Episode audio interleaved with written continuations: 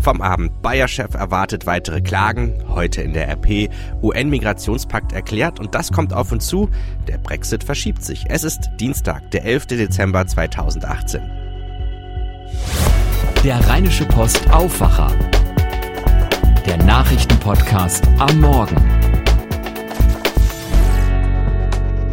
Schönen guten Morgen. Ich bin Daniel Fiene und ich freue mich, dass wir mit einer guten Nachricht in diesen Dienstag starten können. Nach 35 Minuten war die Fliegerbombe unschädlich gemacht.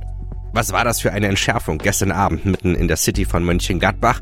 12.500 Menschen mussten am Nachmittag schon ihre Wohnung verlassen und um 20.40 Uhr gab es dann Entwarnung. Die Weltkriegsbombe, die am vergangenen Freitag in der Mönchengladbacher Innenstadt bei Bauarbeiten gefunden wurde, ist entschärft. Nicht nur das Entschärferteam war erleichtert, auch so mancher Mönchengladbacher. Gestern Morgen, da haben wir es uns hier im Aufwacher noch gefragt, warum hat Emmanuel Macron sich auf die Gelbwesten noch nicht zubewegt, geschweige denn etwas konkret zu ihnen gesagt. Am Abend war es dann doch soweit, in einer Rede an die Nation kündigte der französische Präsident große Zugeständnisse in der Sozialpolitik an. Macron war nach erneuten Krawallen der gelben Westen am Wochenende unter Zugzwang. Dorothea Finkbeiner berichtet aus Paris für die DPA. Was hat Macron gesagt? Was waren so die wichtigsten Punkte? Also Macron hat nochmal die Gewalt während der Proteste verurteilt, dann aber auch eingeräumt, dass er die Wut der Leute schon auch versteht und er hat klar gesagt, wir wollen ein Frankreich, in dem man wieder mit Würde von seiner Arbeit leben kann. Dafür soll der Mindestlohn monatlich um 100 Euro erhöht werden. Es soll auf Überstunden weder Steuern noch Sozialabgaben geben. Rentnern wird bei der Erhöhung der Sozialabgaben entgegengekommen und Arbeitgeber sollen, wenn sie können, ihren Beschäftigten am Jahresende eine Prämie geben. Und hat er mit den Versprechen, mit seinen Worten die Leute erreicht? Ist die Krise vorbei? Also völlig vorbei ist die Krise sicher nicht. Und ob die Proteste weniger werden, das können nur die nächsten Tage zeigen. Wenn man sich die ersten Reaktionen der gelben Westen auch gerade im Internet anschaut, dann rufen da nach wie vor viele, Macron muss weg, lasst uns weiter demonstrieren. Aber Macron ist den Leuten schon einen recht deutlichen Schritt entgegengekommen. Und ich denke, dass jetzt nach den Ankündigungen das Verständnis in der Bevölkerung für weitere, vielleicht sogar wieder gewalttätige Demos nicht mehr so groß wäre. Jetzt mal eine andere Frage. Diese ganzen Proteste, gerade auch in Paris, wo Geschäfte, Restaurants, Museen und so weiter aus Angst vor Randale geschlossen hatten, haben doch bestimmt auch wirtschaftliche Folgen. Gibt's da Zahlen? Also gerade gestern hat Frankreichs Finanzminister Bruno Le Maire gesagt, dass das Wachstum jetzt im vierten Quartal allein durch die gelben Westenproteste 0,1 Punkt verloren hat. Und das ist in etwa ein Verlust von zwei Milliarden Euro. Dann gab es letzte Woche Zahlen von Restaurants und Einzelhandel, die von Verlusten bis zu 50 Prozent gesprochen haben. Das könnte jetzt noch höher sein. Und die Hotelreservierungen sind um über ein Fünftel zurückgegangen, weil immer mehr Touristen aus USA oder Fernost ihre Parisreise aus Angst vor Krawallen storniert haben. Ein Bericht von Dorothea Finkbeiner. Bayer-Chef erwartet weitere Klagen. Das könnt ihr heute so auf dem Titel unserer Zeitung lesen, denn gestern Abend hatten 120 rheinische Postleser die Möglichkeit, eben diesen zurzeit nicht unumstrittenen Chef zu treffen. Bayer-Chef Werner Baumann war nämlich da und wirkte entspannt auf die kritischen Fragen, reagierte er selbstbewusst. Dabei ist der Mann eigentlich überhaupt nicht zu beneiden. Seit seinem Amtsantritt als Bayer-Chef hat sich der Aktienkurs des einstmals wertvollsten Unternehmens Deutschland mehr als halbiert. Mit der Übernahme des Saatgutherstellers Monsanto hat sich der Leverkusener Aspirinkonzern eine der umstrittensten Firmen einverleibt. Gegen das Monsanto Pflanzenschutzprodukt Glyphosat laufen 9300 Klagen in den USA. Baumann erwartet noch mehr. Der Krefelder, der ist seit 1988 bei Bayer, erklärte, er würde Monsanto heute nochmal kaufen und sein Unternehmen sei kerngesund. Im kommenden Jahr wolle Bayer 11 Milliarden Euro Gewinn erzielen und Glyphosat sei ein sicheres und gutes Produkt. Was er noch sagt, zum Beispiel auch zu den Stellenkürzungen, lest ihr heute in der Zeitung und auf RP Online. Und damit kommen wir zu einem weiteren Top-Thema heute bei uns. Der UN-Migrationspakt ist von 164 Staaten angenommen worden. Der Pakt war ja bis zum Schluss heftig umstritten, auch innerhalb der Bundesregierung. Aber was ist das eigentlich für ein Pakt? In der Wikipedia können wir lesen, ich habe es mal schnell nachgeschaut, Zitat, der globale Pakt für sichere, geordnete und reguläre Migration ist eine internationale Vereinbarung, die unter Führung der Generalversammlung der Vereinten Nationen erarbeitet wurde, um alle Dimensionen der weltweiten Migration abzudecken. Wir nähern uns jetzt dem Pakt mal, indem wir nach Marrakesch schalten, denn dort ist über den Migrationspakt abgestimmt worden und dort hat auch Bundeskanzlerin Angela Merkel für den Pakt bis zuletzt gekämpft. Unsere Kollegin Christina Dunz ist vom Hauptstadtbüro der Rheinischen Post von Berlin also nach Marrakesch gereist und hat dort das Thema für uns im Auge. Christina, was hat Merkel bei der Rede mitgegeben und wie kam das an? Die Bundeskanzlerin hat eindringlich zum Zusammenhalt der Weltgemeinschaft aufgerufen. Das hört sich jetzt vielleicht etwas profan an, aber das war gestern in Marrakesch durchaus ein Gänsehautmoment. Denn dass sich einige Dutzend Länder an dem Migrationspakt nicht beteiligen, ist ganz klar eine Schwächung der UN.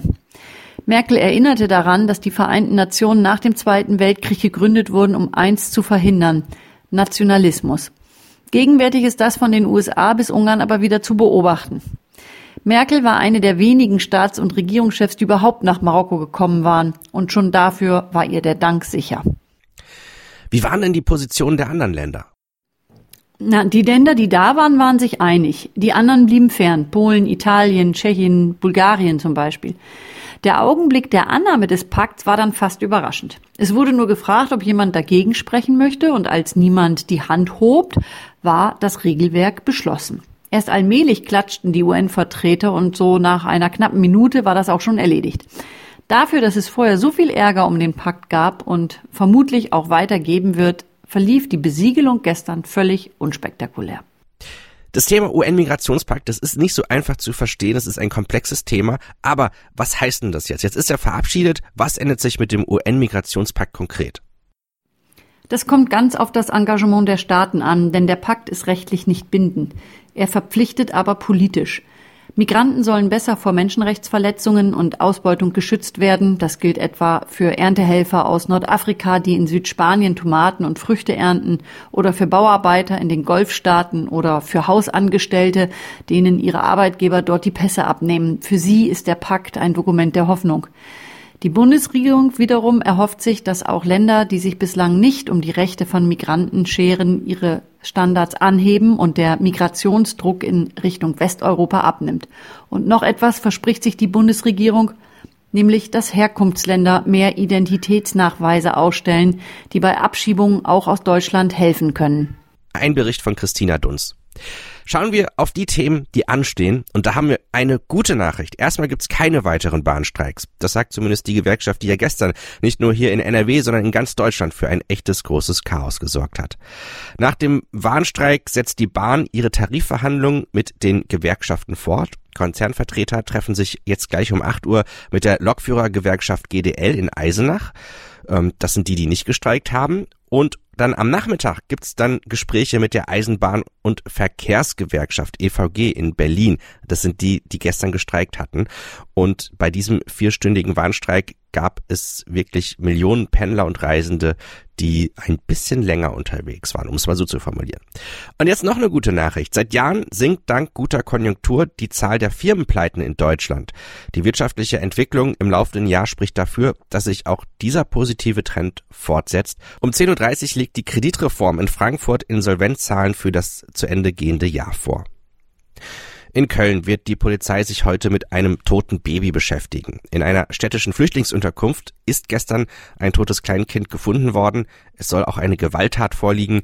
Die Leiche wies nach Angaben der Polizei massive Verletzungen auf. Eine Mordkommission übernahm die Ermittlungen.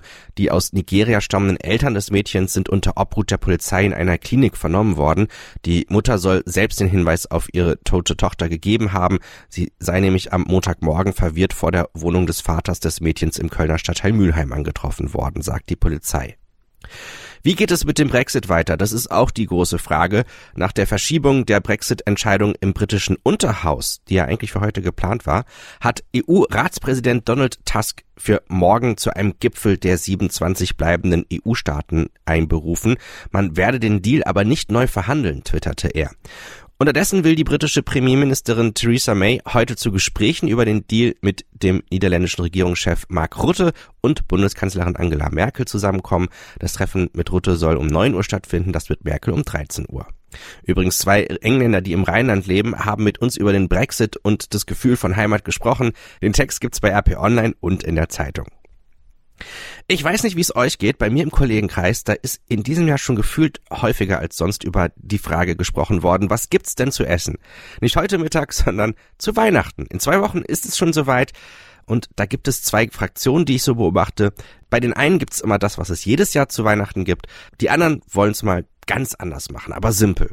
Aber wie geht es eigentlich, ein gutes Weihnachtsessen, das mal nicht klassisch ganz ist? In unserem Wissenspodcast Praktisch Faktisch haben Susanne Hamann und Henning Bulka mit dem Düsseldorfer Koch Frodo Schäfer gesprochen und er gibt Tipps für ein raffiniertes Weihnachtsessen. Man könnte jetzt die ganz verkleinern, könnte sagen, man macht einfach mal eine Wachtel zum Beispiel. Finde ich persönlich interessant, ist vom Skill her nochmal ein anderer, heißt, äh, man könnte eine Wachtel füllen zum Beispiel, ist aufwendig, ist festlich und ist im Endeffekt ganz einfach minimiert auf dem Teller. Was ich persönlich auch ganz gerne mag, hört sich erstmal einfach an, ist aber auch aufwendiger, ist tatsächlich auch mal eine schöne festliche Pastete zum Beispiel. Ne? Wenn man den Teig selber macht, eine schöne Füllung, einen schönen Kern, dass es nachher auch ein schönes Schnittbild hat, na, ist ja auch sowas, was Tradition hat, leider ja, in Vergessenheit geraten ist so ein bisschen, aber eine Pastete könnte ich mir zu Weihnachten auch vorstellen. Eine schöne festliche Pastete. Und wie man das jetzt am besten zubereitet und auch Tipps dafür, wenn man nicht so viel Zeit für das Weihnachtsessen investieren möchte, das hört ihr alles in unserem Podcast Praktisch Faktisch. Auf iTunes, Spotify oder auf podcast.rp-online.de. Und damit sind wir schon fast beim Wetter. Ich möchte mich noch mal einmal ganz kurz bei den WhatsApp-Hörern entschuldigen. Ihr wisst ja, diesen Podcast gibt es nicht nur ganz klassisch bei iTunes, bei Spotify oder über den Podcast oder über unsere Startseite. Äh, bei WhatsApp gibt es den ja auch und da gab es gestern einen kleinen Fehler beim Versand. Ähm, es, der war zwar schon um 7 Uhr fertig, er war hochgeladen, aber ist nicht durchgegangen. Ich weiß nicht genau, woran es gelegen hat. Über WhatsApp kam er dann fast zwei Stunden später. Sorry dafür. Falls ihr ihn mal vermisst, schaut einfach auf der Startseite von RP Online vorbei und dort könnt ihr dann morgen morgens auf jeden Fall auch nochmal selber äh, übers Web nachklicken und anhören oder bei Spotify oder iTunes vorbeischauen. Schauen wir auf das Wetter. Das Wetter ist heute sehr unauffällig im Rheinland. Wir haben etwas Sonne, ein paar Wölkchen. Es bleibt meistens trocken. Vielleicht, wenn überhaupt, gibt es da nur mal ganz kurzen Regenschauer. Um die 6 Grad erwarten wir heute. Morgen ein ähnliches Spiel bei 5 Grad. Und das war ja auch der Rheinische Postaufwacher für diesen Dienstag. Mein Name ist Daniel Fiene, ich hoffe, es hat euch gefallen. Und wenn ihr mögt, morgen früh sind wir wieder am Start. Und bis dahin wünsche ich euch noch eine gute Zeit. Mehr bei uns im Netz www.rp-online.de